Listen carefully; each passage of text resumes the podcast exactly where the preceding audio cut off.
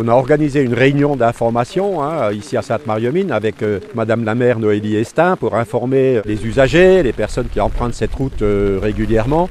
On va être obligé de la fermer pendant deux mois avec possibilité d'emprunter donc un itinéraire bis, hein, euh, mais qui était assez long, et d'emprunter le tunnel. hein. Donc on a réussi à négocier avec euh, AP2R, le gestionnaire du tunnel, une réduction pour les abonnés, hein, où le coût donc passe par rapport à un billet normal. euh, Il y a une réduction de 60% qui a pu être euh, appliquée. Donc on a réussi aussi à réduire euh, la fermeture complète de la route euh, à peu près d'un mois, hein, avec la mise en place euh, d'un alternat, donc de feu rouge, hein, qui nous a permis de réouvrir partiellement donc à compter du 16 septembre.